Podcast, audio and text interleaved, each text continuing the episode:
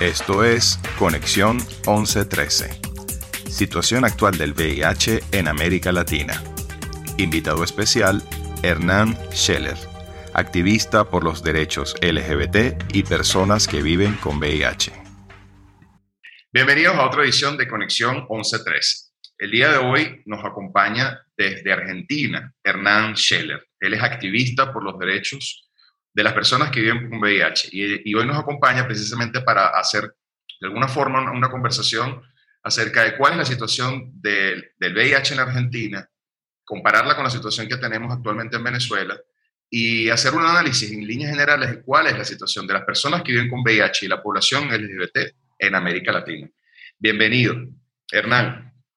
Muchas gracias. La verdad que, contento de, estar participando y, de esta conexión. Verdad que, muy agradecido. Bueno, cuéntanos un poco, ¿cuál es la situación del VIH en Argentina? El VIH en Argentina eh, están, cada vez estamos teniendo más casos de lo que se viene registrando, cada año sigue creciendo, más que nada en el interior de lo que es el, país. Y bueno, con las trabas que hoy tiene eh, esta pandemia, esta pandemia de no poder tener acceso, de no poder, eh, de no poder hacerse una carga viral, de no poder tener un CD4. La verdad que nuestra situación, si bien el Estado está haciendo muchas cosas con respecto al COVID, pero está centralizado en el COVID y no en las personas que viven con VIH. Si bien también lo que está pasando es, están, hay un, nosotros estamos teniendo vacunas, que se están vacunando a las personas que viven con VIH, que para nosotros eso es muy bueno. Recién se está iniciando en todo lo que es el país. Pero bueno, la verdad que de situación y el estado de salud, que creo que es una cosa general en el mundo, es bastante crítico. ¿Existen campañas de prevención que, son, que sean realmente efectivas? ¿Tienen, digamos, nuevos sistemas de prevención basados en tratamientos o terapias antirretrovirales? Hoy el Estado eh, está informando, no hace una comunicación masiva, nunca lo hizo, siempre lo, exigimos a lo que es el Estado de que lo haga, pero más que nada todo lo que es la, la comunicación, lo, lo vienen haciendo las asociaciones civiles y las organizaciones. El Estado sí difunde, pero nunca una campaña masiva. Nunca una campaña masiva. ¿Tienen PrEP ustedes? ¿Hay disponibilidad de PrEP en forma, digamos, institucionalizada por el Estado? Hoy no. Está en investigación, pero hoy no, no hay acceso al PrEP. A que una persona quiera eh, tener acceso en el PrEP en la Argentina, no. Sí se consigue el PrEP, se consigue por, la vía privada. Y, y, la posexposición, el PEP, sí me imagino que sí tiene... Sí. Sí, es igual que nosotros. La verdad es que la realidad de ustedes es muy similar a la nuestra. Y una pregunta, ¿y es fácil acceder a una prueba de VIH en la Argentina? Sí, es, fácil. La verdad que, creo que el estigma y el miedo de que las personas realmente quieran hacerse el test eh, sucede desde ese lugar. Eh, la, si uno va a cualquier centro de salud y pide realizarse el test, está disponible. ¿Y están utilizando las pruebas rápidas ustedes? Sí, el Estado fundamentalmente trabaja las dos metodologías. Sí, sí, sí, si analizamos más o menos, estamos en, digamos, la, la situación es bastante, bastante similar. Y, y, ahorita una pregunta, ¿y el activismo? ¿Ustedes de verdad que tienen un peso importante en lo que pueda hacer todo, o sea, como igual en todas partes, porque el activismo con el tema de VIH es fuerte, fue fuerte y en todas partes del mundo. ¿Cómo llegaste a todo esto? ¿Cuál es tu, tu cómo, cómo te transformaste en un activista por, los que, por los derechos de las personas que viven con VIH? Y bueno, la verdad que es una historia personal. Eh, que, bueno, estaba en el 2007, conocí en ese momento a la persona que, era el amor de mi vida y decidí, bueno, decidimos los dos casarnos, eh, bioquímico, trabajaba para el CONICET, una persona preparada y, bueno, que no, que no podía afrontar que, que, tenía VIH, que estaba viviendo con VIH y nunca me lo pudo contar. La verdad que, que para mí fue muy fuerte y en este momento estoy recordando cuando nos casamos, eh, él no paraba de llorar. Y, para mí fue fuerte acompañarlo en su deterioro y, también poder entender, en ese momento no sabía que él vivía con VIH, eh, nos casamos, estuvimos dos años juntos y en esos dos años yo empecé a ver el deterioro en su cuerpo, eh, las ausencias de casa, que por ahí, siendo un profesional de la salud y teniendo los recursos, eh, bueno, me mentía, se perdía cuatro o cinco días y yo lo primero que pensaba era decir, bueno, me está engañando está con otra persona, no atiende el teléfono y cuando volví a casa, obviamente nos peleábamos y había sido que en ese tiempo él estaba internado eh, combatiendo las enfermedades oportunistas y estuvo 20 días en cama hasta que le dio un paro y, bueno, se fue. Y para mí fue fuerte eh, poder después, cuando él se fue y, saber que, falleció por, por un paro respiratorio, a los tres meses empecé a yo tener síntomas eh, y empecé a ver qué, qué, pasaba y empecé a hacerme los chequeos y cuando me hago el chequeo salta mi diagnóstico y cuando salta mi diagnóstico fue un dominó. Y saber que él tenía el diagnóstico y que nunca me lo pudo revelar y que nunca me lo pudo contar, que nunca me lo, lo pudo compartir. Y lo primero que pensé fue es fuerte y lo primero que traté es ponerme en su lugar y, no generar rencor, no generar odio, no generar culpas. Y, ahí me pareció algo clave que fue, eh, obviamente, haciendo terapia, buscando recursos y dije, yo no quiero esto, yo quiero entender qué le pasó y saber cómo va a continuar mi vida. Y no repetir la misma historia. Y yo soy partidario que, de una frase que digo, ¿qué estás haciendo para ser feliz? ¿O qué estás haciendo por vos? ¿Qué estás haciendo para, para amarte, para, para quererte? Y ahí empecé a sanar.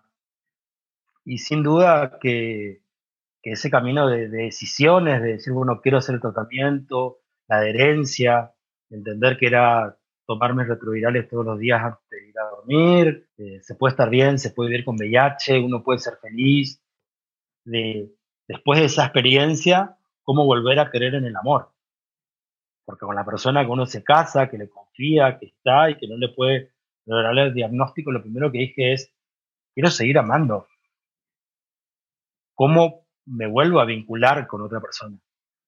Y de ese lugar, desde el vínculo, dije, bueno, pero hay diferentes personas, no todos somos iguales, y esa experiencia, que quede en la experiencia, y en la decisión y en el respeto por lo que pasó, por esa persona, por lo que decidió. Y ahí seguí creciendo en el amor, seguí construyendo mi vida, seguí cuidándome, empecé la adherencia, eh, a los pocos meses eh, indetectable. Em, y, bueno, y ahí empecé a decir, bueno, todas estas historias me imagino que, hay un montón de personas que también la están viviendo. Y desde ahí empecé a, a, familiarizarme más con el activismo y dije, bueno, acá quiero hacer algo. Y ahí empecé a trabajar y ahí empecé a ver qué pasaba más allá de Capital Federal de Buenos Aires. Y, bueno, y de ahí vine a mi provincia donde nací y vi que acá las cosas eran terribles eh, que no era lo mismo que en Buenos Aires. Eh, hay cosas que, empezaron a desaparecer, como por ejemplo antes te dejaba uno, dejaba, le dejaban la, acá la bandeja en, la puerta, en el hospital, ni siquiera le daban de comer a las personas que vivían con VIH en mi provincia. Entonces de ese lugar empecé a decir, no, esto no puede pasar. Eh, en el mismo sistema de salud. Y, y bueno, y de ahí tiene que ver esto de involucrarse. Yo creo que tenemos que involucrarnos, tenemos que, que, generar empatía, que aquellas personas que tienen miedo, que no saben qué hacer, que no saben su diagnóstico, no saben cómo encararlo, dicen, nadie me va a querer. Sí, te van a querer, Te van a querer y te van a querer por lo que sos, no por porque vivís con un virus.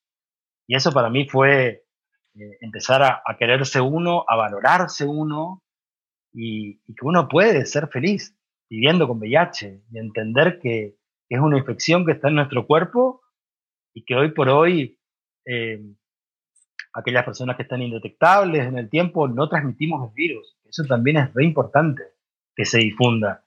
Eh, para mí es clave hablar de, igual ahí. Sí, sin duda, la verdad que sin palabras, la verdad que nos quedamos mudos con, con, toda esta historia de vida, que además que estoy seguro que eso dice mucho más que cualquier cosa de la que hemos hablado previamente. Es una experiencia dura, pero la verdad muy aleccionadora. Y el hecho de que la compartas, estoy seguro que va a ayudar a muchísima gente a, a, a ver cuál es la realidad y cómo se puede vivir con el VIH y es la decisión de vivir. Yo creo que como tú dijiste hace un rato, es una decisión de vida y sí se puede, pues, independientemente de, todo lo que pueda ser adverso. Incluso el sistema, que muchas veces el sistema es el más adverso a, todo esto. Sí, pero yo creo que también está en, en todos eh, aprender a, a, eh, a, informarse, a informarse con, con, con con fuente concreta, con fuente real y, sobre todas las cosas también a pedir ayuda, a pedir ayuda, a no quedarse solo llevando, llevando el diagnóstico, a apoyarse en otros pares, a apoyarse eh, a escuchar historias, a ver que se puede ser feliz, que se puede vivir plenamente, que uno puede estar bien. Y para mí eso es lo más importante, que la gente sepa que se puede estar bien, que se puede formar una, una familia, que se puede, se puede estar en pareja, que se puede hacer un montón de cosas, me parece que, que es que la gente tiene que saberlo, no se tiene que quedar con el miedo, con el, con el miedo al rechazo, con el miedo a la discriminación, eso mm, tiene que modificarse. Yo a aquellas personas que están escuchando, eh, les invito a plantearse eh, qué están haciendo para ser feliz y, y, si tienen que hablarlo, que exteriorizarlo, y si tienen miedo a, a, que, a que aquellas personas por ahí que, que digan, bueno, ¿cómo construyo otra pareja? Que, que sepan que, que, quien está al lado los va a querer por lo que son, no porque están viviendo con un virus. Y, y eso es fundamental. Y si la persona decide irse, no es la persona que tiene que estar al lado nuestro. Eso también aprendí. Aprendí y en este recorrido de acompañar a pares, de, escuchar historias y, de ver a veces no, no me cuesta comprender eh, la desinformación que hay. Eh, desde ese lugar, a veces de, que muchas personas no saben que, que, que estamos hablando de igual ahí, de intransmisible. Y, y en ese recorrido lo que más tengo hoy es salir a, contar mi, historia, hablar de, de, VIH, hablar de que se puede estar bien, de que hay salud, de que, uno puede ser feliz, de que uno puede construir su, su, familia y, bueno, romper con, con el estigma. Eh, no se termina el mundo, nuestra vida continúa, se puede estar bien, se puede salir, se puede salir. Y más cuando cuando a veces uno dice, bueno, yo me acuerdo en ese momento de estar en una cama, flaco, eh, verde, eh, y hablaba con mi médico y me decía, eh, bueno, mira Hernán, pensá que tu salud es, como un techo que tiene mil goteras. Y como estaba con las defensas muy bajas, estaba entrando en estadio SIDA, no las podía, decía, tapamos esta, pero va a gotear allá, va a gotear allá, va a gotear allá, porque mi cuerpo estaba se, me caía el pelo del el cuero cabelludo, estaba irritado, tenía diarrea crónica, eh, estaba muy mal. dije, bueno, ¿cómo esto lo Yo creo que ese es un gran enemigo que, es un fantasma que está ahí y que a veces dice, bueno, escucho a muchos que, que me escriben y que me plantean, mirar, eh, no puedo tomar la pastilla no la puedo tragar. Y digo, wow, qué loco eh, ese tipo de cosas. Y bueno, pero empezá a decidirte que, que si pudiste tomar cualquier otra pastilla, es como tomar una pastilla para la hipertensión. Entonces, bueno, pero ahí basta de la resistencia a no quererse. Es el momento de, de decidir amarse. Y bueno, un poco yo hablo mucho desde el amor propio. Qué bueno. Que para mí es lo clave. Te agradecemos y además te felicitamos. Sé que Elías comparte el, sentimiento. Y de verdad que te admiramos la valentía de, de afrontar públicamente no solamente, digamos, tu, tu preferencia sexual y, tu, y adicionalmente el, el, dar o decir públicamente que vive con el virus. De verdad que eso es muy valiente y sobre todo en sociedades en las que vivimos que son bastante complicadas. Completamente. Y yo, yo creo que como una conclusión de, de, este, de este podcast que teníamos hoy, la realidad del VIH en la América Latina es que hay gente valiosa como tú, que, que en nuestro continente sigue luchando para hacer valer los derechos humanos de las personas que viven con VIH y los derechos humanos de las personas que pertenecen a la población LGBT. Te felicitamos de verdad y te enviamos un fuerte abrazo desde Venezuela. Muchas gracias, Hernán. Muchas gracias, Hernán. Muchas gracias.